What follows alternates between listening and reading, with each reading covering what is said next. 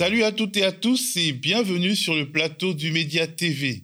C'est une vraie joie et un vrai plaisir pour notre équipe de vous retrouver jour après jour, de nouer avec vous, notre audience, ce lien particulier, ce lien spécial, car si nous sommes là au quotidien, ce n'est pas par le bon vouloir, les subventions d'un oligarque ou d'un pouvoir politique, mais grâce à vous, nos donateurs, nos sociétaires, nos abonnés. Merci à vous audience active, de donner à une audience que nous espérons la plus large possible l'opportunité de bénéficier d'une information résolument alternative. Nous sommes le 13 janvier 2022, un jour de colère et de ferveur, car c'est aujourd'hui que les enseignants et personnels de l'éducation nationale, mais aussi les parents d'élèves font grève pour protester contre la gestion de la crise sanitaire dans les écoles. Je disais que nous sommes le 13 janvier 2022.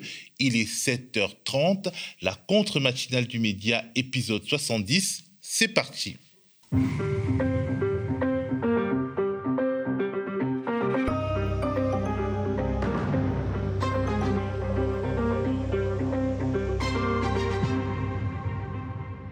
Aujourd'hui, nous parlerons naturellement de la grève générale au sein de l'éducation nationale. Générale parce qu'elle met en mouvement les directeurs d'établissement, les enseignants, les personnels et même les parents d'élèves. Nous le ferons en compagnie de Rodrigo Arenas, parent d'élèves engagé, ancien coprésident de la Fédération de conseils de parents d'élèves qu'on connaît sous l'acronyme FCPE. Nous converserons aussi avec notre camarade Loris Guémard, journaliste pour le site spécialisé Arrêt sur image. Il nous racontera une de ses enquêtes et comment il a mis la main sur des documents confidentiels qui nous montrent comment le groupe Bolloré, qui détient un nombre de plus en plus important de médias mainstream, qui vit donc de l'information, gagne aussi de l'argent, beaucoup d'argent, en manipulant l'information et les journalistes pour le compte de clients institutionnels. Mais pour l'instant, c'est l'instant titrologie. L'école en colère et en grève occupe la majorité des unes de nos quotidiens nationaux ce matin. L'éducation en grève, c'est la faute à Blanquer, titre Libé, en pastichant la fameuse chanson de Gavroche, L'enfant révolté des misérables, le célèbre roman de Victor Hugo. Je peux la chanter, euh, cette chanson. On me dit dans l'oreillette que non, ça pourrait nous faire perdre des spectateurs. Bref, selon Libé, quotidien de centre-gauche, des profs aux inspecteurs, des proviseurs aux agents d'entretien, en passant par les parents d'élèves, la mobilisation de ce jeudi relève d'une unité inédite et révèle un ras-le-bol qui va bien au-delà des ratés de la gestion du Covid. Grève dans l'éducation, une colère qui vient de loin, c'est le titre de l'Humanité, quotidien d'inspiration communiste. La journée d'aujourd'hui s'annonce sans précédent avec un Jean-Michel Blanquer qui a réussi l'unité contre sa politique, constate l'UMA. À l'école, colère et incompréhension, titre le quotidien catholique La Croix, qui explique que la valse des protocoles sanitaires est le principal moteur de cette journée d'action, mais qui ajoute que Omicron est le catalyseur du malaise enseignant. Selon le Figaro, Blanquer est piégé par les contraintes sanitaires. Le Figaro qui décrit un ministre sous le feu des critiques, des critiques y compris au sein de la Macronie, où l'on murmure contre ses erreurs de communication et d'anticipation. Le quotidien Le Monde parle lui aussi d'un ministre dans la tourmente et d'un favori dans l'étoile pâlie. Mais le journal, contrôlé en partie par le milliardaire Xavier Niel, consacre sa grande une à un autre sujet l'inquiétante montée des violences contre les élus au terme du quinquennat, pas un seul député du groupe La République en marche n'aura échappé soit du vandalisme, soit des agressions physiques ou verbales, écrit Le Monde. La majorité accuse la France insoumise d'être responsable de ce qui lui arrive, et aussi l'extrême droite sans être plus précise. Assez étrangement, le monde ne met pas en lumière les cas de violence contre des députés d'opposition. On pense notamment au cas récent d'Alexis Corbière, menacé de mort par des militants pro-Zemmour, au cas un peu plus lointain de Jean-Luc Mélenchon enfariné aux menaces aussi contre Daniel Obono. On pense aussi à la députée Bénédicte Taurine, jetée au sol par un policier lors d'une manifestation de la, conférence de la Confédération paysanne devant le siège de Pôle emploi. Bref, on dira que c'est un choix éditorial. Signalons aussi cette info de dernière heure qui n'a pas pu être traitée par nos quotidiens nationaux, une info relayée par le site 20 minutes. Le Sénat adopte une version modifiée de l'article qui instaure le pass vaccinal. En gros, le pass ne sera valable que si le nombre d'hospitalisations liées au Covid-19 dans le pays est supérieur à 10 000 les mineurs ne pourront pas être assujettis au pass vaccinal et les gérants de lieux publics comme les bars et les restos ne pourront pas vérifier l'identité des usagers qui leur montrent un pass vaccinal. Une majorité de sénateurs LR socialistes et proches d'En Marche a validé le pass vaccinal. Seul le groupe CRCE, à majorité communiste et écologiste, a voté contre. Du côté de la presse indépendante en ligne, je vous partage deux articles que j'ai lus avec plaisir. Le premier de Mediapart, sous la plume de Romaric Gaudin. Son titre est quasiment philosophique. La vraie valeur du service public. Les malheurs de l'hôpital public, de l'école publique viennent d'une croyance économique libérale. Si l'on suit Romaric Gaudin et selon cette doxa, c'est le marché, c'est-à-dire l'échange qui crée de la valeur. Partant de là, tout ce qui ne vient pas se vendre sur un marché, eh ben, ça n'a pas de valeur. Du coup, la sphère publique est un poids. Et c'est Bernard Arnault, cité par Romaric Gaudin, qui traduit le mieux la pensée néoclassique qui habite ceux qui nous dirigent. Bernard Arnault qui disait en 2016 que les emplois publics ne sont pas de vrais emplois, parce que les vrais emplois, ce sont les emplois marchands du secteur des entreprises.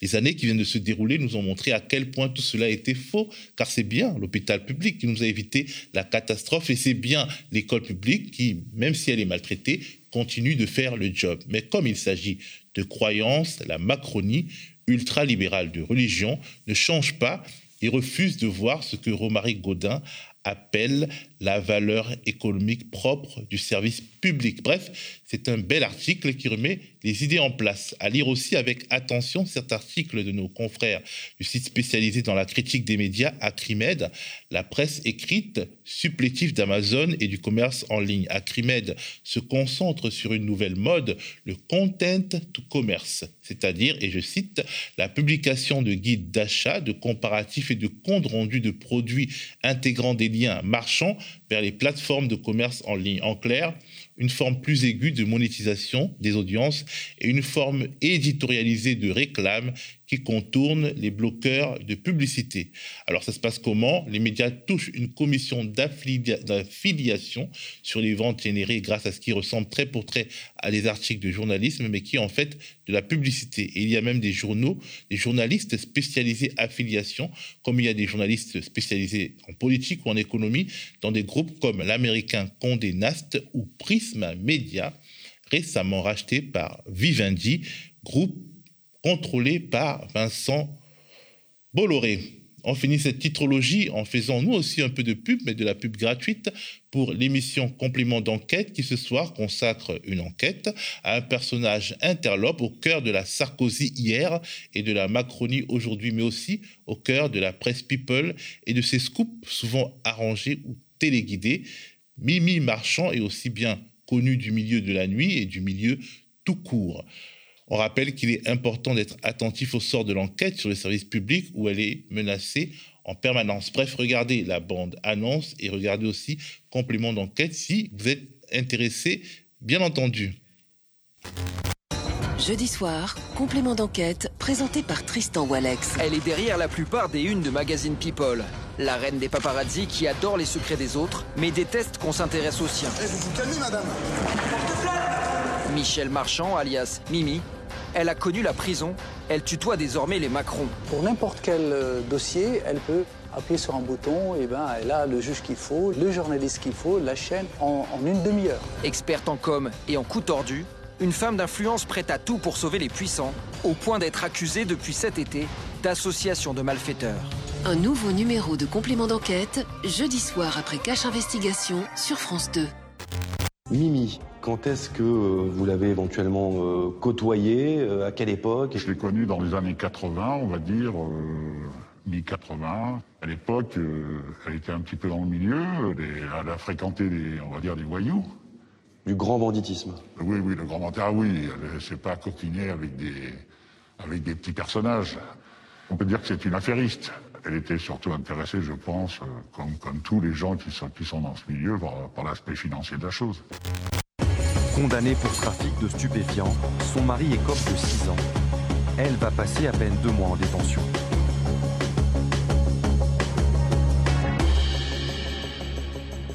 Elle a fait quelques séjours en prison, mais bon, je pense qu'elle a bénéficié de certaines protections au niveau des services qui sont spécialisés dans le grand banditisme. BRB, BRI Voilà, tout à fait, oui. Quand on fréquente des policiers de haut rang, c'est pas pour juste aller boire un café avec eux. Aujourd'hui, je le rappelle, c'est jour de grève et de manif. Grève inédite dans le secteur de l'éducation nationale qui réunit un très grand nombre de syndicats, de professions et déborde même sur les parents d'élèves et les citoyens. Pourquoi cette grève? Pour protester contre la gestion pour le moins spéciale de la crise sanitaire par l'exécutif Macron et plus particulièrement par le ministre Jean-Michel Blanquer. Jean-Michel Blanquer, ancien élève du collège Stanislas, établissement privé du 6e arrondissement de Paris, ancien élève de Sciences Po Paris aussi, et ancien directeur de l'ESSEC, prestigieuse école de commerce privée.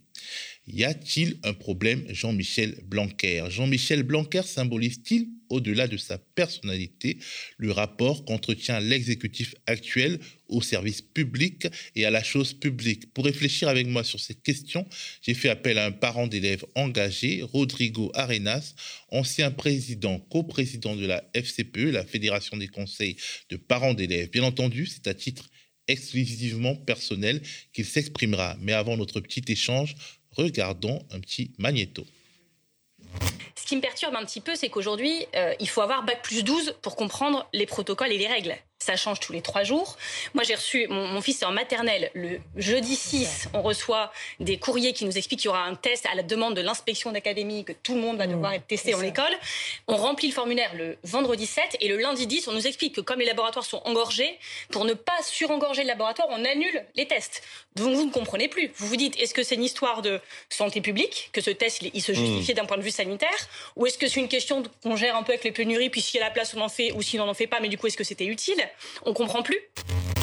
Monsieur le ministre de l'Éducation nationale, rendez-vous compte, monsieur le ministre, un protocole sanitaire, comme il a été dit, annoncé quelques heures avant la rentrée, modifié près de quatre mois, quatre fois en dix jours, le 30 décembre, le 2 janvier, le 6 janvier, et hier, les personnels et parents d'élèves apprenaient en direct à la télévision une énième version. Votre politique sanitaire, c'est celle d'une Pénélope en perdition. Défaire chaque soir ce qui a été fait le matin, sempiternellement. Et cela alors que les indicateurs s'affolent. Un taux d'incidence qui s'envole, des pénuries partielles de tests, des arrêts maladie à foison chez les enseignants. Alors vous cassez le thermomètre pour faire baisser la fièvre. Des cas positifs qui ne sont plus isolés immédiatement, des tests qui ne feront plus l'objet de certificats. Et pourtant, et pourtant, ce n'est pas faute de vous avoir prévenu en mai, puis en octobre et novembre 2020, en janvier 2021, pour réclamer déjà des purificateurs et capteurs CO2, la mise en place de jauges et d'un système de roulement dans nos écoles, le recrutement massif de personnel pour assurer l'encadrement des élèves et maintenant l'achat massif de masques FFP2. Et bien sûr, une kyrielle d'amendements en cours des PLF et PLFR vous alertant sur les risques de désorganisation pesant sur cette rentrée. Vous avez cherché d'une certaine façon à caricaturer les évolutions qui sont le prix à payer pour être au plus près des réalités. Mais si on va à l'épure des grands principes, c'est toujours le même. Il y a, comme je le disais tout à l'heure, depuis fin novembre, un test à faire au début pour revenir à l'école. Et ce qui a été ajouté début janvier, c'est deux autotests. La seule transformation, c'est celle que le réelle profonde, c'est celle que le Premier ministre a annoncée, c'est-à-dire que le premier test devient un autotest, parce qu'on a justement écouté les complexités éprouvées par les acteurs de terrain. Donc soit on veut créer des politiques, c'est en réalité assez facile vu les difficultés que pose ce virus, soit on cherche l'unité nationale autour de notre école et on va vers le, et tout simplement on décrit les choses comme elles sont. Aujourd'hui, les trois autotests permettent d'aller dans ce sens décrit par le Premier ministre, c'est-à-dire une, une politique qui permet et d'avoir l'école ouverte et d'avoir de la sécurité sanitaire. Je vous remercie. Bonjour Rodrigo Arenas, je vous rappelle, je rappelle à, nos, à, ceux qui nous écoutent que vous êtes parent d'élèves, mmh. ancien coprésident de la FCPE, et euh, je suppose que vous êtes en grève euh, aujourd'hui. euh, alors, nous, on n'est pas enseignants, donc on n'a pas le droit de grève en tant que site, mais oui, en tout cas, euh, j'ai posé RTT à mon travail euh, pour pouvoir manifester aux côtés des enseignants et des parents, absolument. Pas en grève, mais en journée d'action. Voilà, et mes enfants sont à la maison, puisque la FCPE a appelé à une journée blanche, donc on a suivi les consignes de, notre fédération à la maison. Alors, je ne vais pas aller par quatre chemins, je vais vous poser la question. Y a-t-il aujourd'hui un problème, Jean-Michel Blanquer? Il y, a, un problème, en tout cas, euh, d'une doctrine et d'une doxa qui est mise en place à l'école, qui est incarnée par un homme. Euh, on peut s'arrêter sur Jean-Michel Blanquer en tant que, personnalité. Moi, j'ai eu l'occasion, euh, euh, dans, mon mandat bénévole à la FCPE, de, le pratiquer euh, de près, on va dire. C'est, difficile. C'est quelqu'un qui, quand même, a beaucoup de mal à entendre la, contradiction et a beaucoup de mal aussi à, comprendre que les idées peuvent venir d'ailleurs. Et le dialogue social, c'est ça. Le dialogue social, c'est d'accepter que bah, qu'un homme seul, même avec une équipe, fut-elle extrêmement bien formé dans les meilleures écoles de ce pays, avec une expérience comme lui d'ailleurs, parce qu'il a quand même été euh, l'ancien DGESCO euh, euh, à l'époque, d'autres pas d'autres majorités. DGESCO, c'est le directeur général des services de l'éducation nationale. En gros, c'est lui qui est, qui est, chargé de mettre en œuvre la politique éducative qui est impulsée par un ou une ministre. Donc voilà, c'est sous, sous Darcos dans, dans, des majorités précédentes de droite. mais mon propos est pas est pas tellement de, de, de le classer gauche droite. C'est pas pas tellement le sujet parce que on peut avoir aussi des, des gouvernements dits plutôt à gauche qui mettent en place aussi des politiques qui ressemble peu ou prou à, ce qu'il a fait. Euh, mais la, la question, c'est que quand, on reçoit des organisations représentatives, je pense à la FCPE parce que c'est la première fédération de parents d'élèves, mais je pense aussi aux organisations syndicales de, profs avec qui euh, nous on entretient des relations euh, euh, étroites, on, échange, on discute. c'est c'est pas vrai qu'il y ait une perméabilité et du corporatisme à tout va, comme si les intérêts des profs, ceux des parents, ceux des élèves étaient intrinsèquement différents. Non, oui, effectivement, nous on se mêle pas des questions salariales des profs, on, on se mêle pas des relations entre l'employeur et l'employé, mais mais nous notre job c'est de protéger les enfants et protéger nos enfants ça veut dire aussi qu'on s'intéresse aux conditions de l'école. Parce que si les gamins vont dans une école où les conditions sont pas réunies pour les apprentissages, pour l'éducation et pour le bien-être, eh ben manifestement, euh, les enseignants peuvent pas faire leur boulot, peuvent pas faire leur travail, parce qu'enseignant, c'est pas un emploi. Et c'est ça le cœur de la Macronie, c'est ça le cœur de Blanquer. C'est quelqu'un qui a beaucoup de mal parce parce qu'il est borné, quoi. C'est c'est le gars quand vous n'êtes pas d'accord avec lui, euh, euh, ça peut même devenir assez violent dans, dans l'échange vous avez échangé avec lui, donc vous avez discuté. Comment ça se manifeste concrètement? C'est-à-dire, on est face à Jean-Michel Blanquer, on lui dit écoutez, ce que vous nous dites, ça ne marchera pas. Comment il réagit? Quels sont les mécanismes, disons, de rejet qui se mettent en place quand on est face à lui? Bah, déjà, déjà, on sent euh, une crispation. Déjà, c'est physique en fait. Hein. En plus, moi, je suis un latin, donc c'est compliqué aussi. Euh. Et puis, je représente une fédération. Euh, la, la, FCPE, c'est pas l'assaut qui fait les fêtes d'école. On a, on a aussi un regard sur les politiques éducatives. On a aussi une perspective. On a un projet éducatif. On a, on a des manifestes. on, réfléchit sur le sens de l'école. On n'est pas juste des, parents qui ont des sorties scolaires. Vous voyez, même si c'est important et qu'on le fait avec, avec un grand plaisir, parce que la clé d'entrée de l'école, c'est aussi ça. C'est aussi le, le, le plaisir de d'accompagner les enfants pour qu'il soit bien. Donc on fait tout ça, mais on fait pas que ça la FCPE. Donc euh, euh, dès lors qu'on n'est pas d'accord euh, sur le fond, Là, ça devient compliqué. Et, surtout, quand, quand le fond amène à des, à des, à des choses concrètes, bah là, c'est super difficile. Parce que, vous savez, par exemple, les masques là, dont on parle tous, là, ou les tests, nous, ça fait deux ans qu'on le demande. Il y a deux ans, quand les enfants revenaient de voyages scolaires de Lombardie et d'Asie du Sud-Est, on avait demandé, nous, à ce que ces gamins soient testés. Et euh, après, ça fait le cluster de Creil. Je ne sais pas si vous vous souvenez de ça. Euh, à l'époque, je me rappelle. C'était le premier gros cluster, en fait. C'était le premier cluster. Et, nous, on était informés de ça parce que la FCPE, en, dehors d'être organisée en France, avec les DOM, évidemment, parce qu'on on, oublie souvent les DOM dans ce pays, on a une vision très hexagonale de, l'école. Euh, moi, quand je pense à Mayotte, par exemple, c'est au secours. Enfin, l'école là-bas, c'est Enfin, c'est un truc de fou ce qui se passe à Mayotte et tout le monde s'en fout en fait dans ce pays. C'est un truc de dingue. Il n'y a même pas de cantine dans les écoles. Enfin, c'est vraiment compliqué ce qui se passe. C'est un département d'outre-mer, c'est la France. Mais au-delà de ça, la France, pardon, la FCPE, elle est organisée dans ce qu'on appelle les Français de l'étranger. Et, euh, et c'est l'AEFE, on appelle ça comme ça. Donc c'est comme ça que ça s'appelle. Nous, on était informés en temps réel tous les jours, on savait ce qui se passait. Qu'il y avait Absolument. Euh, euh, une pandémie qui était en train d'arriver et, vous avez été informé par vos relais, vous avez informé, je suppose, l'éducation nationale. On était au courant de ce qui se passait en Chine, on était de ce qui se passait en Italie, on était au courant de ce qui se passait en Afrique, en Amérique du Sud. On savait ce qui se passait en temps réel et on voyait bien que, que les gouvernements dans ces pays-là, notamment en Asie du Sud-Est, parce qu'ils avaient connu le SRAS, ils étaient au taquet sur, euh, sur la distanciation physique, sur les mesures sanitaires, sur le gel hydroalcoolique, et que c'était panique à bord. Donc euh, on disait, attendez, ça va être compliqué, il faut tester les gamins parce que ça peut être super difficile. Moi, je me rappelle, j'avais fait, j'avais fait une interview sur, sur vos confrères de BFM, et je leur racontais ça. Et je leur disais, vous savez, ce qui arrive, ça va être dur. Et il va falloir mettre du pognon, il va falloir mettre des gens. Il faut prévenir les gens que, que ce qui arrive, ça va être dur. Il va falloir se mobiliser vraiment. C'est ça l'unité nationale. Et, quand, euh, justement, grâce à ces euh, relais, vous avez eu cette info, est-ce que euh, le ministre de l'Éducation nationale a été perméable à, ce retour d'expérience? Alors d'abord, il y a eu des parlementaires de la majorité d'Emmanuel Macron qui nous ont dit qu'on était anxiogène, qu'on était irresponsable et qu'on racontait n'importe quoi. on leur disait en off, hein, dans les couloirs, euh, vous savez, euh, je pense que vous êtes en dehors du monde là, vous n'êtes pas dans le, réel, et ce qui va vous arriver, ça va être compliqué. Préparez-vous, est-ce que vous allez beaucoup bosser à l'Assemblée nationale pour modifier les lois Quant à, Jean-Michel Blanquer, on, lui disait tout ça, il disait ouais, ouais, ouais, mais, mais en, vrai, en vrai, le gars, il faisait rien. Donc, euh, les tests, c'est quand On en parle maintenant. les masques, c'est quand on a demandé la gratuité? Jamais de la vie. C'est-à-dire qu'il faut bien comprendre que Jean-Michel Blanquer, il est doctrinaire. C'est un gars qui est dogmatique, qui, qui en plus a bénéficié de l'enfant gâté de la Macronie, donc euh, bah, il a marché sur l'eau hein, pendant longtemps. Euh, bah maintenant, c'est fini parce que parce qu'en fait, ça fonctionne pas ce qu'il prône. A que la démerde généralisée euh, en disant aux parents, aux gamins, ouais, faites ce que vous avez à faire, le bon sens. Il a souvent parlé du bon sens, mais ça, ça marche pas dans une école. C'est c'est pas l'école qui, c'est pas le bon sens qui fait fonctionner une école. C'est des règles communes. C'est c'est c'est des lois. C'est c'est un règlement intérieur. C'est voyez, c'est en fait c'est du collectif, c'est de l'intérêt général. Et donc ça, ça nécessite d'entendre les acteurs, pas les acteurs de terrain dans les établissements, c'est vrai, mais aussi les acteurs nationaux, parce que notre mission à nous, c'est de rassembler les informations pour essayer de dégager des, euh, des, règles communes. Et ça, franchement, ça a été impossible. C'est-à-dire qu'il n'a jamais entendu que ce qu'il mettait en place, ça maltraitait les enfants. Ça, a, vous savez, ça a commencé avec les E3C, avec tout ça, où les gamins, ils manifestaient en disant ce que vous nous faites, c'est pas, c'est pas possible, cette école. Nous, nous les cadences qu'on subit, c'est pas, c'est pas imaginable, on est, c'est l'enfer. Donc, il a commencé par défoncer les syndicats, les syndicats de lycéens, etc. Avec euh, l'épisode Avenir lycéen, là, c'est pas fini tout ça. Hein.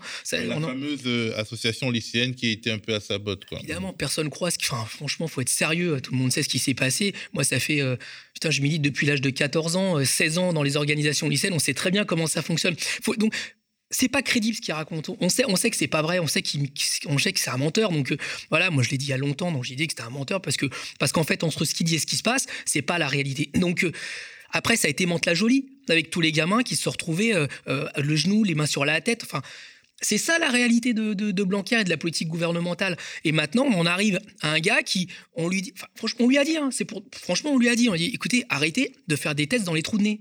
Parce que ça fait, ça fait mal au nez, euh, nous on le fait, ça nous fait mal au nez, ça fait pleurer les yeux, et que en tant qu'adulte, bon, ok, d'accord, mais les gamins, pourquoi vous faites souffrir les enfants? Alors qu'il y a des solutions qui existent, on lui dit, regardez ce qui se passe en Allemagne. Enfin, les Allemands sont pas plus cons, plus intelligents que les Français. Enfin, s'ils réussissent eux à faire des tests salivaires qui sont efficaces en plus, selon la marque qu'on utilise, c'est efficace. Eh ben, en Allemagne, ils le font à l'école, avec du personnel. Il n'y a aucune raison qu'ils ne puissent pas le faire. En Autriche, ils mettent des sucettes dans la bouche. Bah, pourquoi on ne peut pas le faire? Enfin, Est-ce que ils expliquent, euh, Castex nous explique qu'au 20h de TF1, comme ça en plus, je vais vous dire, il n'y a aucun Premier ministre qui parle sans l'accord du président de la République, ça n'existe pas, ça. C'est un système qui est mis en place. Ils sont tous d'accord. Alors, on met en avant Blanquer. Blanquer, c'est un moine soldat, il, fait ce qu'on lui demande, et c'est vrai qu'il a des marges de manœuvre parce qu'il est hyper protégé. Bon, il y a pas mal d'articles de presse qui l'ont dit, avec, la, avec Madame Macron, etc. Mais, mais la, question, moi, c'est vraiment de, Il faut vraiment comprendre que, que c'est une doctrine qui est en train de se mettre en place. Et la doctrine, c'est pas l'école ouverte. La doctrine, c'est la commercialisation de l'école. C'est ça qui est en train, qui est en cours.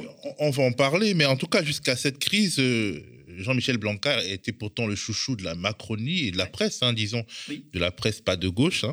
Le vice-président titrait Le Point, qui parlait d'homme clé du macronisme. Euh, la nouvelle star titrait l'hebdo d'extrême droite, valeur actuelle, euh, qui ne le détestait pas tant que ça. Alors pourquoi il leur a tant plu finalement? Qu'est-ce que euh, la politique Blanquer, pourquoi elle parle tant à certains milieux alors qu'elle révulse globalement les acteurs de l'éducation nationale? Parce que moi, je reconnais une qualité à, Blanquer, c'est que c'est un, un, excellent communicant. C'est quelqu'un qui est capable de, de prendre un, quelque chose de complexe, de le réduire, de le caricaturer, et derrière d'en faire quelque chose en mode vous voyez bien que j'ai raison puisque regardez euh, il y a cet exemple là donc ça confirme la théorie mais en fait tout ça c'est bidon parce que vous savez, une, théorie comme, euh, euh, je sais maintenant, il est vachement sur le wokisme, etc., sur l'intersectionnalité. C'est-à-dire, il va. Est devenu l'adversaire du, wokisme et de l'intersectionnalité. En fait, euh, le porte-parole un peu d'une forme de réaction. il, le fait exprès parce que globalement, je pense pas qu'il a affaire tous les jours dans les classes du primaire et du secondaire à au fléau prétendu qu'il qu'il conteste. Mais bref, en tout cas, bah, en tout cas ça, ça, veut dire quoi cette passion du wokisme chez Jean-Michel Ça, ça veut dire que c'est une imposture intellectuelle, c'est une imposture idéologique et c'est de la fainéantise. Parce que ceux qui s'intéressent vraiment à ces questions-là, moi je dis pas qu'il faut être d'accord ou faut être, faut être court, c'est les travaux universitaires d'abord. Là, il vient, il vient de taper euh, euh, dernièrement là en disant que que que Derrida, Deleuze, etc. C'était le virus de l'école. Enfin, en plus, dans, en période de pandémie, parler que des penseurs, dont certains d'ailleurs ont été au Collège de France. c'est des gens éminents de, la France. Il faut, respecter la France dans ce qu'elle a fait. On peut se tromper, mais en tout cas, il faut respecter les gens. On ne peut pas accuser des professeurs de Collège de France d'être des virus. en plus, en période de pandémie avec le Covid, mais c'est pas sérieux. Par contre, ça parle. Ça parle à qui? Ça parle à ceux qui, acceptent le prêt-à-penser. Ça parle à ceux qui, euh, qui, qui, sont les, les tenants, par exemple, que, que la claque dans la gueule, c'est un acte éducatif pour un enfant. Ça parle à des gens qui ont, qui ont une vision très conservatrice de l'école, très vieille France. Donc, euh, donc oui, comme il, il, il, a essayé de faire un mix entre ce qui se fait de, de, de réac, euh, même à gauche, hein. même à gauche, enfin à gauche. Quand vous avez des Manuel Valls, des, gars comme ça qui, qui viennent de la gauche euh, autoproclamés euh, et qui tiennent des discours hyper réactionnaires en faisant oublier en plus qu'ils ont été au gouvernement parce que tout ce qu'on vit aujourd'hui, c'est pas d'aujourd'hui. Moi, je prends les hôpitaux, je vais vous donner un exemple pour sortir un petit peu de l'école, pour comprendre le truc. Enfin, moi, je me rappelle en 2017, quand enfin Manuel Valls c'était Premier ministre quand même, hein, et, que Macron n'était pas très loin, il y avait déjà des articles qui disaient que l'hôpital allait craquer qu'il y avait des problèmes de personnel, qu'il y avait des problèmes de moyens, qu'on faisait peur aux intérimaires et que c'était ça qui plombait les, les, finances des hôpitaux publics et que ça, c'est pas fini. Mais aujourd'hui, tout ça, ça continue. Ça continue, mais ça s'accélère parce qu'en face, il n'y a rien. Donc, euh, quand je dis il n'y a rien, c'est que même à gauche, tout le monde a été un peu avec, euh, euh, comme, comme le lapin avec les phares dans les yeux. Quoi. Merde, qu'est-ce qu'on fait? On s'est reçu Blanquer, toute la presse mainstream de droite, etc., dit Ah, c'est le meilleur d'entre nous, vive Blanquer, la France est sauvée. Bah, c'est super difficile d'aller contre ça. Donc, donc, on arrive à des trucs où, où on va sur des poncifs, sur des caricatures des gens, et donc on empêche le débat, on empêche la discussion, on empêche en fait la France d'être ce qu'elle est. C'est-à-dire que la France, elle se caractérise aussi, enfin, moi j'ai grandi là-dedans, par, par l'échange d'idées, par accepter la contradiction et d'essayer de construire un consensus. Mais le consensus, c'est pas une seule personne qui le décrète. Le consensus, c'est un travail collectif. Donc quand vous êtes dans, dans, dans ce qu'on dans ce qu'il appelle le dialogue social, euh, et qui marche sur l'eau parce que, parce que tout le monde, bah, ça grise aussi, ça fait prendre la grosse tête. Il a pris la grosse tête, le gars, c'est clair. Euh, enfin, à, mon, avis, en tout cas. Et eh ben, vous êtes dans un truc où, euh, où en gros, bah, tout ce que vous pouvez lui dire, on s'en fout, quoi, de toute façon, parce que tout le monde dit qu'il a raison. Donc pourquoi il va écouter des gens qui lui disent, vous savez, en fait, sur le terrain, c'est plus compliqué que ça, et dans les écoles, c'est difficile, et que les gamins, ils sont en train de subir. Donc on en arrive à des trucs comme ça, avec des symboliques fortes. Par exemple, je pense au croc-top. Et les, les, gamines qui vont à l'école, et euh, il y a des chefs d'établissement, avec le soutien du ministre, qui dit, qui dit pas que les filles, elles ont le droit de s'habiller comme elles veulent. Parce que c'est ça aussi, le, féminisme, c'est ça. Les filles, elles s'habillent comme elles. En plus, elles sont protégées par la loi. C'est de dire, c'est la tenue euh, républicaine. Pour une jeune fille, enfin, je veux dire, c'est pas indécent. On va arrêter. Euh, voilà. C'est-à-dire. en tout cas, on peut trouver ça indécent. On peut trouver ça déplacé. Mais en tout cas, elles ont le droit de le faire. Voilà, c'est ça la question. On a le droit d'être attiré par, par, une femme quand on est plus adulte, mais c'est pas pour ça qu'on va lui mettre une main au cul. C'est ça la question, c'est que il a libéré une parole hyper réactionnaire et hyper euh, hyper vieillotte, notamment sur la question de la femme. Donc euh, c'est ça Blanquer, c'est-à-dire qu'il a il a répondu à toute une frange de la population, mais aussi de la classe politique, qui pendant longtemps avait du mal à s'exprimer parce que euh, l'école était un lieu de liberté. Lui, il a été très liberticide, avec l'école. Il a été très, liberticide, mais sur les mœurs. Et, on sait que c'est ça qui, clive en France. Quand on va, enfin, moi j'étais pas allé, mais je lis des bouquins. Quand on voit mai 68, c'est parti sur un truc où, euh, de l'interdiction des garçons d'aller dans, les dortoirs des filles. C'est-à-dire que c'est quelque chose qui est très ancré dans, dans, notre pays, le rapport à la sexualité, le rapport au corps. et c'est là-dessus qu'il a tapé. C'est là-dessus qu'il a tapé, et d'ailleurs l'essentiel, beaucoup de ces réformes ont été là-dessus. Ils ont été là-dessus, sur, euh, sur le clivage entre nos concitoyens, et aussi pour renforcer une école qui fait du mal. Parce que le problème dans l'élitisme républicain, même à gauche on est d'accord avec ça, il paraît, bon, pas nous, à la FCPE, c'est le problème c'est pas c'est pas la République, c'est l'élitisme. Parce que qui dit élite, ça veut dire qu'il y a des gens qui sont, qui sont cassés. Et ces gens qui sont cassés dans notre système, vous savez, pour la plupart, ils finissent en bac pro, ils finissent en SECPA, ils finissent dans ces classes où il y a, des gamins géniaux, avec des profs extraordinaires, mais qui c'est quelque chose qui a été inventé pour, pour mettre les gamins qui sont les cabossés du système. Donc, euh, il a renforcé ça avec, avec le, la façon dont il a, il a paramétré euh, Parcoursup. Il a renforcé ça. Il a renforcé euh, la, question de, de, gamins qui sont pas dignes, en fait, d'accéder à, diriger le pays, etc. Et donc, Macron c'est ça l'image qu'on a du bon élève, etc. Donc, et les profs, ils sont violentés là-dedans. Parce que, vous savez, quand moi je suis de Seine-Saint-Denis, euh, quand vous avez des profs qui, franchement, ils mettent plus que leur salaire quand ils bossent là-dedans, qui ont des gamins, on sait que c'est difficile pour eux, socialement, psychologiquement, même scolairement, quand ils ont eu des retards, parce qu'ils ont des profs absents qui n'ont pas été remplacés, etc. Euh, ils, essayent de faire ça avec, aussi avec du cœur. Et quand, quand ils savent que ces gamins-là, ils sont prédestinés, sauf exception, sauf exception, à, finir euh, bah avec des boulots mal payés. Parce que plus vous avez un meilleur diplôme, plus vous avez un bon salaire dans ce pays quand même, hein. sauf dans le business, notamment dans, la bourse, etc. Mais ça, c'est notre sujet. Euh, bah, en fait, c'est super. Vous êtes violenté en tant qu'enseignant parce que vous ne vous faites plus un métier, vous faites un emploi. Ok, ben justement, en fait, euh, on va parler de cette distinction entre l'emploi et le métier. Mais le Parti socialiste réclame aujourd'hui la démission de Jean-Michel Blanquer. Mais est-ce que ce n'est pas finalement une cible facile? Est-ce qu'il n'est pas l'arbre qui cache la forêt? Vous avez parlé notamment de la commercialisation de l'école, c'est-à-dire quelque chose de plus idéologique que la posture euh, un peu irritante, un peu énervante d'un homme qui n'écoute pas. Au-delà de l'homme qui n'écoute pas, il y a une politique, une conception des choses. C'est une vision, c'est une philosophie, je dis souvent, c'est moi quand je lis Frédéric Von Hayek, euh, qui est un des chantres du néolibéralisme, euh, bah, je retrouve beaucoup de, ce que dit Jean-Michel Blanquer ou ce que disent aussi les macronistes d'une certaine façon. Euh, quand je regarde sa conception aussi de, comment est-ce que l'école, la relation qu'il entretient avec avec le monde économique, il y a beaucoup de, théoriciens du néolibéralisme, style Milton Friedman, etc., qui, qui qu'on retrouve là-dedans. C'est-à-dire que c'est encore une fois, c'est pas des gens idiots, c'est des gens formés, c'est des gens cultivés. Donc il faut pas sous-estimer ça. Faut pas pas faire comme on entend des fois, ouais, de toute façon, c'est des cons. Non, c'est pas des cons, c'est des gens qui sont hyper formés. Ils ont été. Enfin, Blanquer, il sort de Stanislas, c'est une, des meilleures écoles de France. Alors, elle est privée, euh, euh, euh, rigoriste, ok, d'accord. Mais vous savez, ça, c'est l'arbre qui cache la forêt. La question, c'est que ce sont des gens qui sont passés par les meilleures écoles de France. Et faut le comprendre, ça. Faut le comprendre parce que si on est dans le dénigrement, et si on, si on balaye ça d'un revers de main, on ne sera pas capable de proposer une alternative.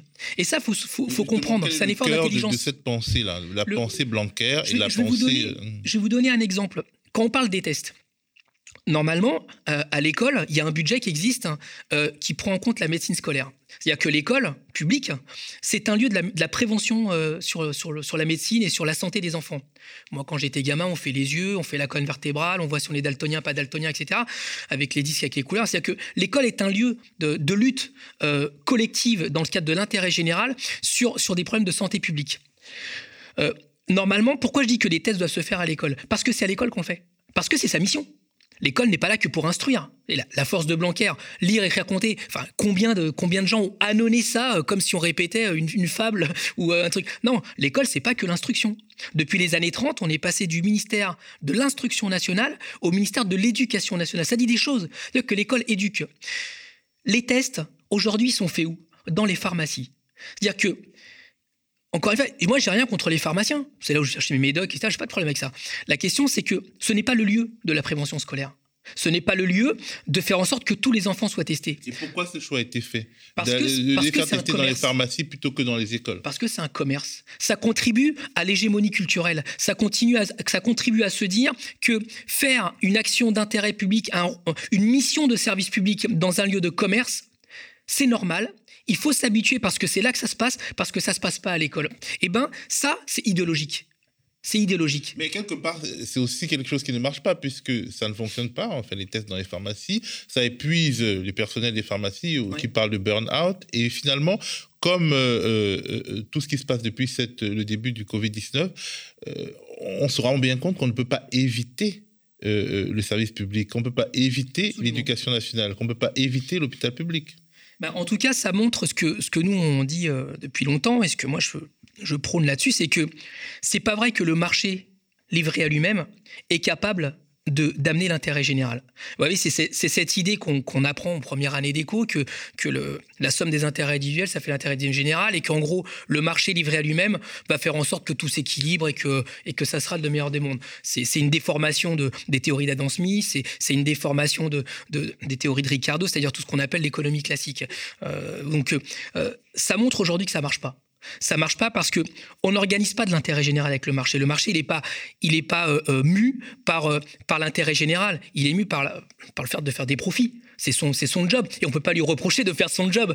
Donc, le rôle d'une pharmacie, bah, c'est de vendre des médicaments et de faire un peu de conseils. Mais le rôle d'une pharmacie, c'est pas de faire la prévention de, des 12 millions d'élèves de notre pays. C'est pas son job voyez? Donc, au début, comment ça, pourquoi ça a bloqué aussi? Parce que euh, l'État a oublié de faire un truc, c'est de dire aux pharmacies, quand les gamins vont venir avec euh, le, mot de l'école en disant vous filez trois autotests, donnez-leur gratuitement, on va vous rembourser. Comme ils ont oublié de faire le décret, bah, les pharmacies ont dit bah non, on va pas le donner parce qu'on ne sait pas si on va être remboursé. Donc, vous voyez, ça ne peut pas marcher comme ça. C'est-à-dire que quand ça bloque un grain dans la machine, quand le business il est grippé, et ben finalement, vous avez beau être pharmacien, ben vous donnez pas les autotests. Et tout ça accouche d'une bureaucratie qui est même plus lourde que la bureaucratie normale qu'on qu'on contestait pour euh, euh, pour des raisons idéologiques. Alors, euh, vous avez parlé de, commercialisation de l'école. Est-ce que finalement l'objectif de Jean-Michel Blanquer et de ceux qui nous dirigent aujourd'hui, c'est d'affaiblir l'école publique au, profit de l'école privée, ou alors c'est d'introduire, de, de, mixer en fait l'école publique et l'école privée, d'introduire des, des, des, des concessions de services publics, comme le voit avec les crèches et, des entreprises comme Babylou. Quel est le mm. projet euh, finalement à terme euh, euh, d'une entreprise qui, disons, finit par affaiblir cruellement les écoles publiques dans les territoires comme la Seine-Saint-Denis, mais dans les territoires ruraux aussi? C'est quoi ce que vous entrevoyez comme objectif, comme vision ultime, en gros, de ce système-là? Bah, nous, enfin, moi, je pense que oui, il y a, une volonté manifeste de, de, faire voter des lois et d'organiser les choses pour que l'école privée soit euh, le salut pour les parents qui, sont, bah, il y en a qui sont, qui sont vraiment inquiets pour les gamins. Par exemple, on, nous, on a, on a fait des sondages là-dessus à la FCPE euh, dernièrement. Euh, on sait que la première des motivations des, des, parents pour mettre les gamins dans le privé, euh, c'est pas les questions de sécurité, c'est pas tout ça, c'est les absences non remplacées. C'est-à-dire que quand vous avez un môme euh, qui va à l'école, euh, de la maternelle au lycée, hein, et vous savez pas si le prof va être là ou s'il est absent, c'est au secours parce que vous savez pas s'il va être remplacé et on sait qu'il ne le sera pas. Et les absences remplacées, pour vous, c'est structurel, c'est organisé bah, Nous, on envoie nos gamins à l'école et on paye des impôts pour qu'ils aillent apprendre. Euh, c'est ce truc-là de dire que les parents veulent une garderie, de prof bashing là, de, et, de parents bashing qui se met en place notamment sur les réseaux sociaux. Tout ça, c'est bidon. Les, les, les parents, oui, ils veulent que les gamins aillent à l'école parce que aussi ça contribue à l'organisation économique et sociale de notre pays, c'est évident. Mais, mais c'est pas que ça. Nous, on envoie des gamins à l'école pour qu'ils apprennent et pour qu'ils aient un avenir, qu'ils fondent une famille s'ils le veulent, enfin, qui, se projettent. Mais, ce phénomène des absences non remplacées, est-ce que c'est causé par euh, euh, des politiques Oui. Euh, et comment? Bah, Aujourd'hui, clairement, structurellement, l'éducation nationale n'a pas mis les moyens nécessaires et suffisants pour faire en sorte qu'il y ait suffisamment d'enseignants. Donc ça, c'est pas c'est pas nouveau. Vous savez, tous les ans, nous, on, se bat un peu avec les avec les syndicats d'enseignants, notamment ce qu'on appelle les listes complémentaires, c'est-à-dire tous les profs qui ont passé le concours, mais qui qui sont pas rentrés dans, le numerus clausus. Vous savez, le, ça, fonctionne comme ça le recrutement des profs, c'est-à-dire vous avez 100 places dans une académie, euh, le 101e, c'est pas que ça va pas être un, un, bon un mauvais prof ou un, un bon prof, c'est un bon prof a priori, ça peut le devenir, mais en tout cas, il est pas dans le quota comme les médecins. Vous avez 100 places de médecins, vous êtes 101e, bah vous redoublez. Donc c'est mais ces profs-là, on en a besoin en vrai parce qu'on sait qu'ils vont être nécessaires. Donc, ce qu'on appelle liste complémentaire. Donc, on dit, mettez-les dans les volets de remplaçants. Simplement, là, euh, ils ne le font pas. Et donc, on arrive à une situation, là, maintenant, au on est, au mois de janvier, là, 2022, où on dit, ah, on va faire appel euh, euh, aux profs à la retraite, on va faire appel à l'armée de réserve, parce que tous ces profs-là qui auraient, qui auraient pu venir dans les, dans les quotas de remplaçants, etc., et eh ben, en fait, ils ne le sont pas. Certains passent en contractuel, mais euh, du coup, les contractuels, c'est ceux qui restent parce que c'est mal payé en plus.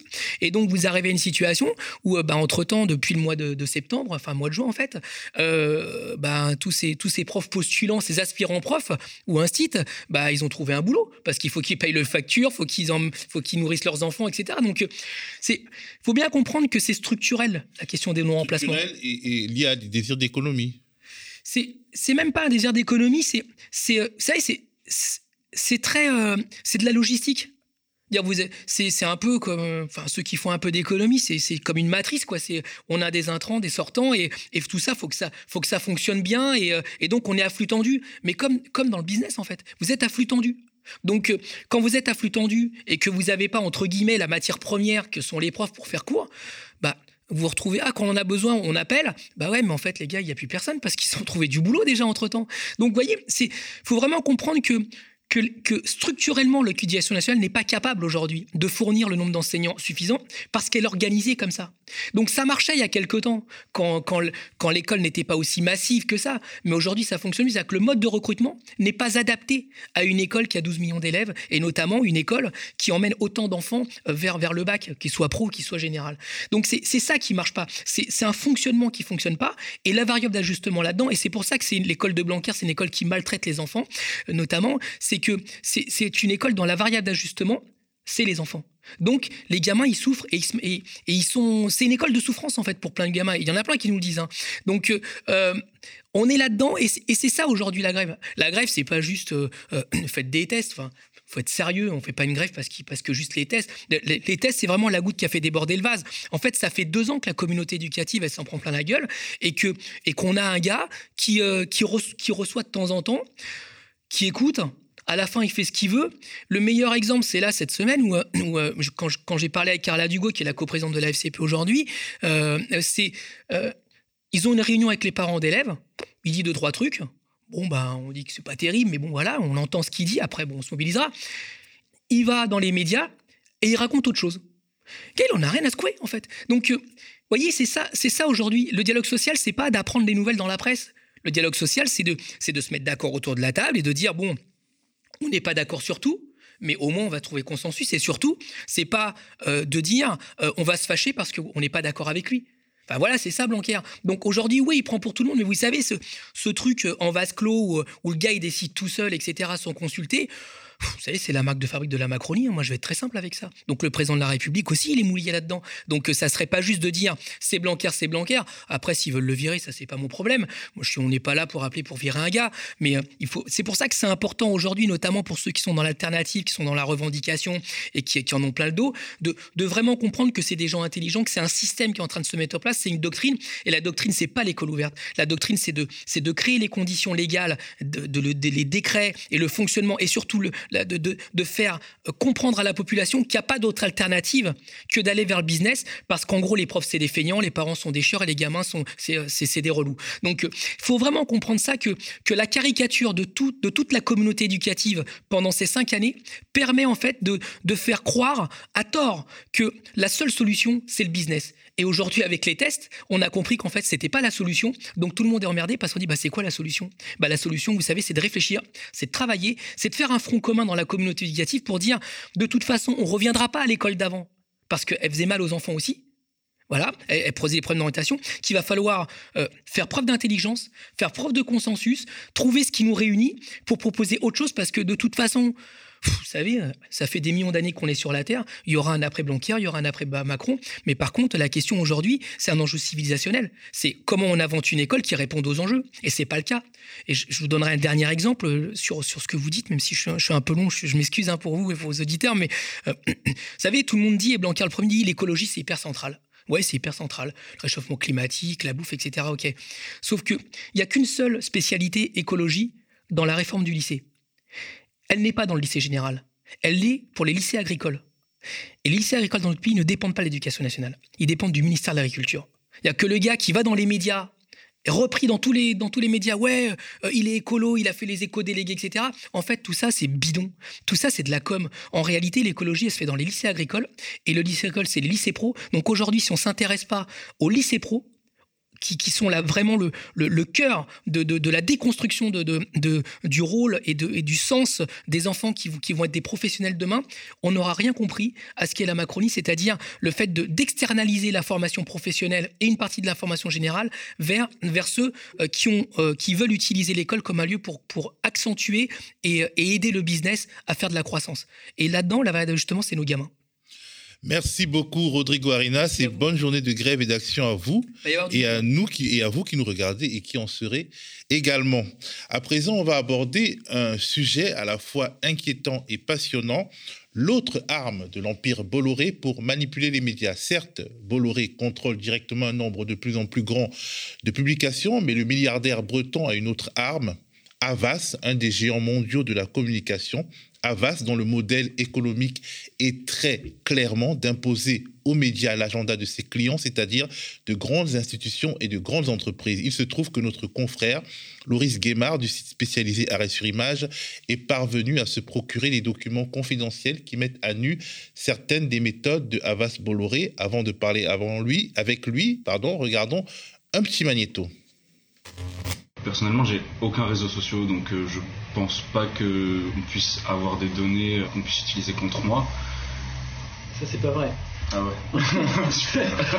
Ah ouais. Ça, c'est pas vrai parce que si des gens que tu connais, eux, disent des trucs qui te concernent sur différents sites, alors par recoupement, on peut peut-être savoir des choses sur toi. Quand tu vas sur un site, je sais pas, de foot, euh, bah, on sait que cette adresse IP là, ce profil là, il aime bien le foot. Moi, ce, que je ressens en tant qu'utilisatrice, euh, enfin, j'ai un téléphone, je suis super connectée. Euh, je peux pas euh, vivre euh, sans partager mes données. Enfin, en fait, de ce que je connais du big data, c'est un truc énorme qui nous dépasse.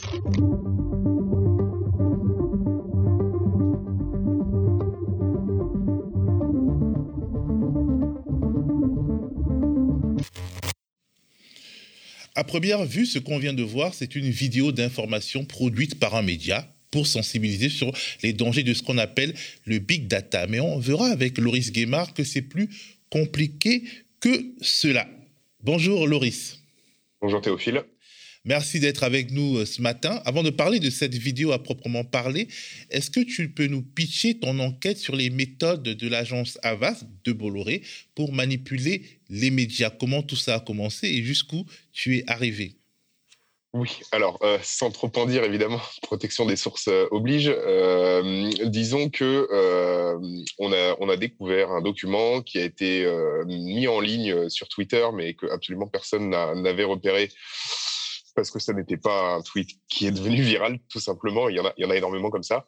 Et c'était notre travail de les, de les trouver. Et en fait, ce document, c'est la réponse à un appel d'offres de l'INRIA, qui est en fait l'équivalent euh, du CNRS en France, mais exclusivement pour les technologies du, numérique. Donc, c'est appelé à prendre une importance euh, déterminante euh, déjà maintenant et puis dans les années à venir.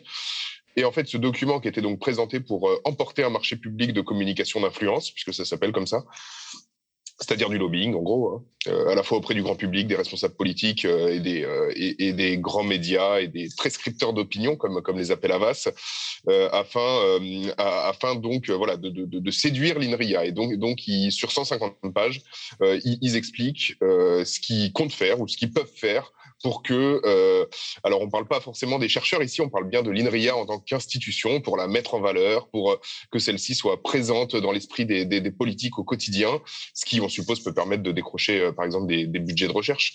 Euh, et, euh, et, et, en fait, euh, ce document est similaire à ceux que présente Avas ou beaucoup d'autres agences de communication. Il se trouve qu'Avas est le leader français et un des leaders mondiaux, donc c'est plutôt le modèle. C'est ça qui, qui nous intéressait notamment dans, dans, dans cette chose-là. Euh, c'est que là, on a vraiment le modèle de ce qu'une agence de communication euh, euh, de très haut niveau peut proposer à ses clients pour parvenir à ce que son message soit relayé par les médias. Est-ce que vous chose... avez quelques oui. exemples justement des, des, des produits ou alors des tactique euh, de subversion finalement de, euh, du vrai rôle des médias qui sont mises en avant euh, par Avas pour séduire INRIA dans cet appel d'offres et des, des, techniques qui en réalité viennent comme pour contre, contrer l'éthique professionnelle journalistique. Alors, euh, on, on, on, constate euh, d'un côté qu'il y a ce que nous, on a appelé euh, avec notre notre, propre méchanceté habituelle, les, les, gentils médias, c'est-à-dire euh, les médias qui sont cités, logo à l'appui par Avas, euh, comme pouvant faire l'objet d'opérations de communication euh, et surtout de relais de ces opérations de, de communication. Alors, il y a ceux qu'il va falloir convaincre de le faire gratuitement, en fait, c'est-à-dire, en général, on y trouve les très grands médias et la presse quotidienne régionale. On peut avoir, voilà, on peut, l'INRIA, enfin, Avas envisage pour l'INRIA la publication d'une tribune très flatteuse dans le monde, souhaiterait faire un grand sondage qui permette d'obtenir un une une dans Le Point. ça peut être aussi un article en, exclusivité dans, dans, le Parisien. on constate également une très forte croissance de, de ce qui était autrefois appelé publi-reportage et que maintenant on appelle partenariat ou publicité native, qui passe par tous les nouveaux médias que sont par exemple Brut, Combini ou Vice, où, là l'objectif ça va être clairement de payer pour faire passer des, des, des, vrais faux articles, des vraies fausses vidéos qui en fait sont plus ou moins masqués par ces médias-là, puisque en fait ils vendent leur crédibilité à, ces annonceurs, afin de, de, de, de, redorer ou de dorer plutôt l'image de, de l'INRIA. et puis sur ces 150 pages, il y a quand même deux pages qui sont consacrées aux méchants médias. parce qu'il y a des méchants médias aussi. C'est-à-dire ceux d'Avas, Bolloré. voilà, on les qualifie comme ça parce qu'en fait c'est très significatif dans le document. Il y a, il y a, il y a 50 pages d'opérations avec tout un tas de médias, puis il y a d'autres qui n'y figurent jamais. Et ceux-là, on les retrouve à la fin. Euh, on les retrouve sous l'intitulé de communication de crise. Euh, c'est-à-dire qu'il est considéré, je vais les nommer, hein, il, y a, Mediapart, il y a Cache Investigation, il y a le Canard enchaîné, il y a la lettre confidentielle, la lettre A, euh, qui, est très lu, très lu parmi les pouvoirs et qui, qui est très cher, mais qui sort beaucoup d'infos. Et alors pour cela, il va falloir une communication de crise, euh, c'est-à-dire qu'il n'est pas du tout envisagé de, répondre sincèrement et de, et, de se dire que, bah, effectivement, peut-être qu'il pointe des problèmes réels euh, sur lesquels il faut agir. Non, le but, ça va être de répondre sur le plan de la communication avec euh, une coordination interne, externe, une mobilisation de gens qui pourraient contrer les, enquêtes de ces médias-là. Et, donc, il, apparaît de manière très transparente ce que, ce que sont les médias pour Avas et pour beaucoup, pas tous, évidemment, mais pour beaucoup d'entreprises de communication. Euh, c'est-à-dire que euh, voilà, on, espère un relais de, beaucoup de médias, et puis il y en a d'autres euh, qu'on se contente de craindre, on va dire. Alors, ce qui est quand même troublant, c'est que Avas, donc la, société de communication de, Vincent Bolloré, peut promettre à ses clients de faire publier une tribune dans Le Monde ou bien de faire publier une, une, dans un, hebdomadaire, comme si ils avaient porte ouverte dans ces médias. Alors peut-être que c'est survendu, mais le fait que une boîte qui peut acheter des espaces de publicité peut aussi demander du rédactionnel, est-ce que ça n'entre pas en jeu dans leur croyance qu'ils peuvent euh, finalement faire glisser, glisser dans, dans les médias euh, normaux, des médias classiques et même des médias prestigieux, euh, des produits qui sont des produits d'influence qui sont finalement masqués parce qu'une tribune dans le monde n'est pas censée provenir des intrigues d'une agence de communication. Alors, je tiens effectivement à confirmer ce que tu disais au tout début de cette question, euh, c'est-à-dire que euh, c'est aussi euh, une manière pour l'agence de, vendre son propre produit. Donc, elle, fait beaucoup de promesses. Elle n'y arrive pas forcément. C'est important à noter, puisque là, typiquement, Avas est en charge de la communication de l'INRIA depuis quelques mois. Il y, a, certains éléments de la stratégie qui ont été déployés.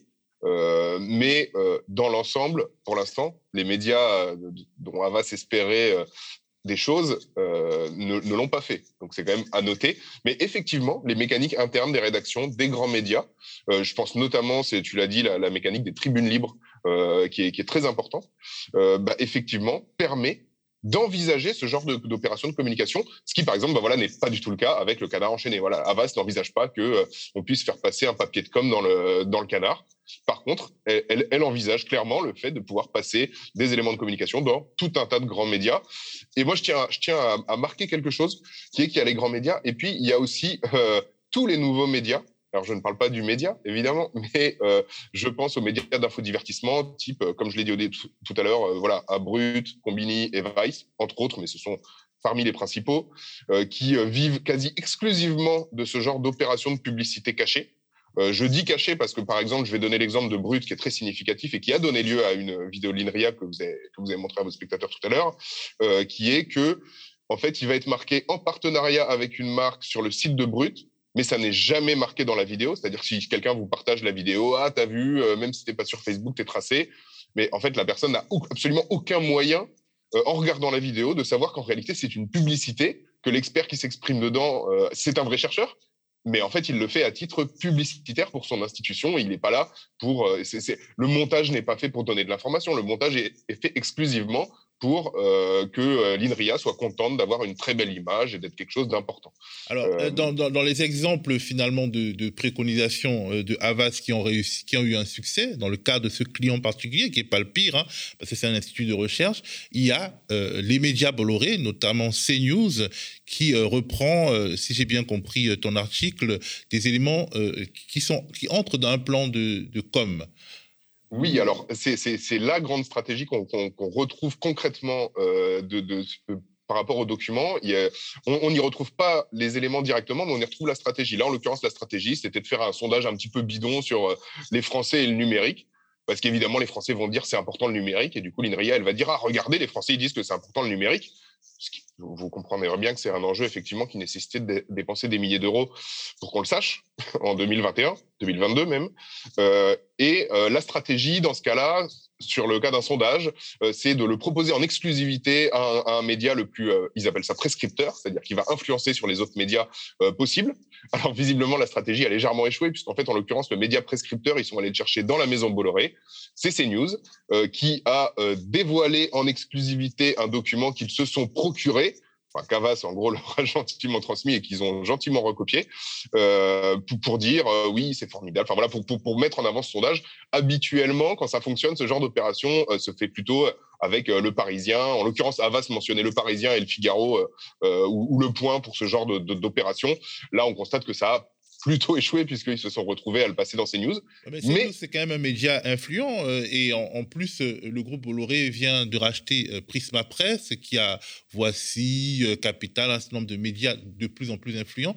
Donc finalement, posséder à la fois une agence de com et des médias, ça peut aider à ce genre d'opération. Est-ce qu'il ne faudrait pas peut-être réfléchir à interdire en fait à des sociétés de communication de posséder des médias, tout simplement. Est-ce que ça ne peut pas entrer dans le domaine euh, euh, des, propositions politiques, euh, justement, à, en faveur à la faveur de cette élection, de cette élection présidentielle, puisque on, se rend bien compte que l'agence de com a ses médias et en fait, elle les utilise pour finalement, elle est payée deux fois. Elle est payée par la publicité classique qu'elle permet, qu'elle attire sur ses médias, aussi par les opérations de ce type. Est-ce qu'il n'y a pas quelque chose de profondément malsain à ce que ce type d'agence, en tout cas les propriétaires de ce type d'agence, contrôlent des médias alors, il y a quelque chose de profondément malsain, effectivement. Euh, maintenant, sur un, plan législatif, je pense que c'est extrêmement compliqué, puisque en fait, euh, en, fait, on parle de filiales différentes d'un même groupe, c'est-à-dire que euh, il faut remonter un certain nombre de niveaux capitalistiques pour arriver au même propriétaire. Euh, donc, en termes euh, législatifs, je, laisse ça aux, députés et aux sénateurs. Mais il y a un grave problème, hein. il n'y a aucun doute là-dessus. En particulier, euh, en particulier à cause de Vincent Bolloré, puisqu'en fait, Vincent Bolloré pousse un système et ses failles existantes à son paroxysme. Euh, ici, euh, il l'avait annoncé très clairement, euh, notamment quand il avait repris iTélé devenu CNews, c'était que, bah, par exemple, à l'antenne de CNews, on allait vendre un artiste universal qui ensuite allait se produire dans une salle de, de, Bolloré. Et, là, et là bah, on le constate très, très, de manière très transparente, c'est-à-dire que là, Avas a besoin de faire passer un sondage, d'en faire quelque chose, d'un événement de communication. Il n'y est pas parvenu avec des médias non Bolloré, bah, du coup, il y a toujours le média Bolloré pour pouvoir faire passer ce type de, bah, propagande, hein, une propagande commerciale, institutionnelle, puisque c'est l'INRIA, mais euh, ça, n'aurait, cet, article n'a absolument euh, rien d'informatif. Euh, le, sondage n'a que très peu d'intérêt, me disent les chercheurs de l'INRIA. et bah, effectivement, en fait, voilà, Bolloré expose les failles de notre système par ses pratiques. Avant cette enquête, tu avais farfouillé du côté du géant de l'Internet Google et écrit un article où tu racontais comment Google se paye les médias et les menaces. Ah oui, ça tombe bien parce que je l'ai avec moi. Alors, vous avez peut-être eu ça dans votre, euh, dans votre Télérama, dans votre Point, dans votre L'Express, euh, enfin, peut-être du coup plutôt dans votre Télérama ou dans votre Lops. Euh, tous les magazines du groupe Le Monde sont concernés. Courrier International également. En, fait, ça a été glissé. là, on est, on est au cinquième numéro. En fait, c'est une publicité géante. Et en fait, c'est un, c'est un magazine complet euh, dans lequel on trouve des, par ailleurs des interviews de vrais gens mêlés à des interviews de gens de Google qui nous disent à quel point Google est absolument formidable. Euh, ça s'appelle, alors voilà, on revient à ce que je disais sur euh, Brut, Combini et Vice. C'est un peu le nouveau modèle de la, des, médias en termes de, recettes publicitaires. Bah, c'est le, c'est des publics rédactionnels d'un nouveau genre. Hein. D'ailleurs, le, le, journal, le journaliste, pardon, mes excuses, la personne qui a fait ce magazine chez l'agence TBWA, qui est une des plus grosses agences de publicité en France, est un ancien journaliste du magazine Society. Euh, c'est-à-dire que là, on voit que euh, on voit un mélange des genres qui est absolu, c'est-à-dire un journaliste fait un vrai faux magazine euh, qui est en fait une vraie publicité euh, destinée à ce que Google puisse euh, en fait dire à quel point il est magnifique et gentil et sympa. C'est distribué quand même jusqu'à 1,6 million d'exemplaires. Donc, je veux dire, c'est quand même dans beaucoup de foyers français, parce qu'en fait tous les gens qui sont abonnés, ils n'ont rien demandé, ils le reçoivent juste. Euh, les, les, les journaux touchent de l'argent. Les suppléments télé ou les suppléments féminins dans la presse quotidienne. Exactement, c'est le même principe. c'est glissé dans le blister aux abonnés. souvent les rédactions ne sont même pas au courant.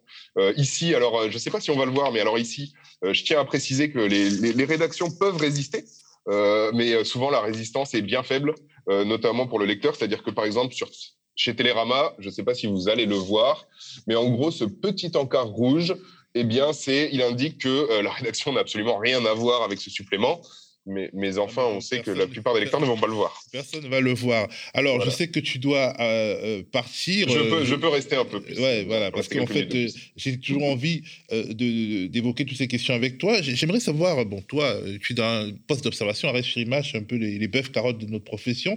Alors, est-ce que dans les échanges que tu as avec nous, avec la profession de manière générale, est-ce que nous sommes conscients, est-ce que la profession est consciente de ces menaces de plus en plus sournoises contre ce qui fait son identité, c'est-à-dire l'existence d'un mur étanche entre l'information et la communication. Est-ce que c'est quelque chose qui monte? Non. N-O-N. Je vais, je vais être clair, non. Euh, il y a un certain nombre de, journalistes, un certain nombre de sociétés de journalistes, euh, euh, que je ne cite pas toujours dans mes articles, mais à qui je parle, qui, qui s'en inquiètent. typiquement, n'imaginez pas que ce petit encart dans Télérama signalant que c'est de la pub, c'est fait, fait par la magie du Saint-Esprit. ce petit encart a été très chèrement négocié entre les, rédactions euh, et leur euh, direction. C'est-à-dire, euh, par exemple, on parlait du content to commerce il y a une heure. souvent, il y a un petit encart, la rédaction n'a pas participé à ce, machin. ça, c'est toujours négocié de manière très dure. Mais alors, clairement, pour l'instant, les journalistes ont perdu, quoi, en fait.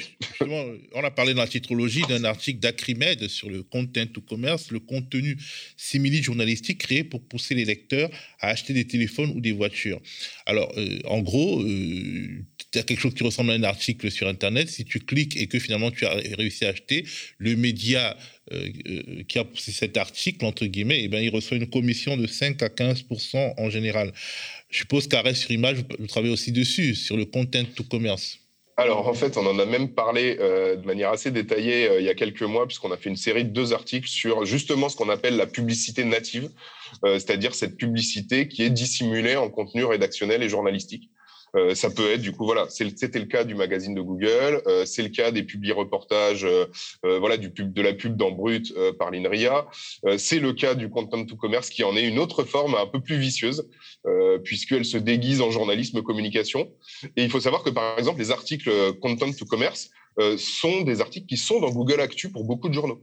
ce, qui est dans, ce qui est théoriquement strictement interdit par les règles de Google Actu, mais Google faisant extrêmement mal respecter ses règles en la matière, en fait, si vous allez sur Google Actualité, vous allez trouver énormément de contenus qui sont de la pure communication ou de la pub. Euh, ou, les deux mêlés, donc c'est de la communication institutionnelle ou de la pub. Et, euh, et en fait, vous n'avez absolument aucun moyen de le savoir. Alors, je vous invite le plus souvent, quand vous avez un doute, à aller en bas de l'article, parce que c'est souvent en bas et en petit que vous allez trouver ce qui a été durement négocié par les rédactions, c'est-à-dire la rédaction n'a pas participé. Euh, dès que vous voyez la rédaction n'a pas participé au contenu de cet article, vous pouvez être sûr que c'est de la pub. Euh, mais c'est très bien déguisé et la plupart des gens bah, ne vont pas effectivement jusqu'à la fin. quand ils arrivent à la fin du texte, ils se disent que l'article est terminé. sauf qu'en fait, non. Parfois, il y a un petit encart en dessous. si vous avez un doute, c'est pareil pour Brut. souvent, ils, vont, ils sont obligés légalement d'indiquer que c'est une publicité. Alors, ils vont le masquer, ils vont indiquer partenariat, partenariat avec une marque. Euh, ils vont le faire de la manière la plus subtile possible. Ils le feront pas dans les vidéos. Ils le feront sur leur site ou sur les réseaux sociaux où ils mettent la vidéo. Euh, mais euh, voilà, il faut être très attentif. En fait, on sait aujourd'hui, et c'est vrai, ça c'est vraiment un apport de la, recherche des chercheurs, notamment aux États-Unis et au Canada, puisqu'ils ont beaucoup d'avance en la matière là-dessus sur l'étude de ce type de phénomène. en fait, on sait qu'une très grande majorité de lecteurs sont trompés et que quand les lecteurs le découvrent, ça a un impact extrêmement fort sur la confiance envers les médias qui s'y prêtent. et moi, je regrette à titre personnel que alors, je trouve très bien qu'on fasse plein de bruit sur voilà, les questions de complotisme, de fake news, de machin. Mais en fait, si à côté, on passe de la pub cachée en permanence pour tromper ses lecteurs, j'ai un peu tendance à me dire qu'il faudrait peut-être d'abord se regarder nous-mêmes en tant que médias avant d'aller critiquer des posts Facebook. Voilà. Alors, dernière question, est-ce que euh, finalement le, rachat par Bolloré de Prisma Presse, qui a beaucoup de ce qu'on appelle des consumer magazines ou alors des magazines féminins, des, magazines spécialisés, est-ce que ça va pas renforcer euh, ce euh, phénomène de, comment dire, de, publicité cachée, cette ligne qui consiste finalement à accompagner des actions de communication avec les médias plus qu'à les décrypter via les médias oui, alors, Vincent Bolloré n'est pas d'une immense subtilité, donc je dirais que oui, mais que ce n'est pas le principal danger du, rachat de Prisma Presse. Pour l'instant, il y a déjà deux effets très, très perceptibles euh, que je peux citer, euh, qui sont des faits.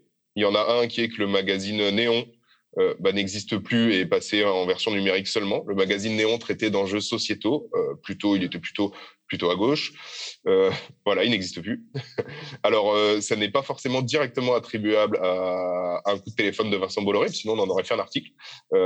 mais en tout cas, ça donne un indice de où, où va Prisma. Et l'autre indice, c'est le magazine Capital, qui pour l'instant existe encore, qui travaille encore. Par contre, si vous le regardez attentivement, vous observerez que depuis que Vincent Bolloré est propriétaire de Prisma, il n'y a plus d'articles négatifs sur Vincent Bolloré. Ce qui est bien pratique parce que Capital était un des, euh, voire le, le, dernier magazine d'enquête économique euh, de ce pays. et que euh, bah, il traitait très régulièrement de Vincent Bolloré et de, et de tous ses amis du CAC 40. En l'occurrence, pour l'instant, on va dire, le sentiment à la lecture de Capital, c'est que la rédaction fait extrêmement attention euh, à ne plus parler de Vincent Bolloré. Ben, en tout cas, merci euh, Loris. Ben, je rappelle, euh, d'ailleurs tu peux le rappeler, hein, les articles que tu as, consacrés, le titre de l'article que tu as consacré à, à Avas, c'est alors, c'est dit Avas, dessine-moi un plan com à 191 000 euros. Oui, ça coûte un peu d'argent public quand même. Euh, et, puis, euh, je voudrais également dire qu'il euh, ne faut pas hésiter à aller voir notre site. Arrêt sur image, c'est deux articles gratuits de contenu, c'est-à-dire articles ou vidéos gratuits chaque semaine, votés par les abonnés. Donc, vous pouvez lire des choses même si vous n'êtes pas abonné. Et que. on... abonné quand même. et on vous permet de nous découvrir pour un euro. donc voilà, pour découvrir un journal, le prix d'un café. Euh, on parle pas à Paris, mais hors de Paris, le prix d'un café, ou alors vraiment au comptoir. Euh, à Paris, c'est le prix du sucre euh, sur le café, dans le café. Et voilà, n'hésitez pas à aller voir. En tout cas, on traite des médias et de leurs coulisses. Alors, je rappelle à mon tour que, comme le média Arrêt sur Image ne vit que du soutien de son public, de ses abonnés, pour lire toutes les enquêtes de Loris et de toute l'équipe, et pour soutenir le travail d'Arrêt sur Image, vous pouvez vous abonner c'est 1 euro pour essayer et c'est 4 euros par mois à la fin. C'est pas très cher. Et ceci n'est pas de la publicité, mais de la confraternité. Sur ces mots, je vous dis au revoir. Nous sommes arrivés au terme de la contre-matinale d'aujourd'hui. Si vous avez aimé, mettez des petits pouces bleus, partagez dans vos réseaux. Et si vous le pouvez, faites-nous un don unique ou mensualisé ou abonnez-vous et devenez sociétaire de notre coopérative d'intérêt collectif. Bonne journée à vous.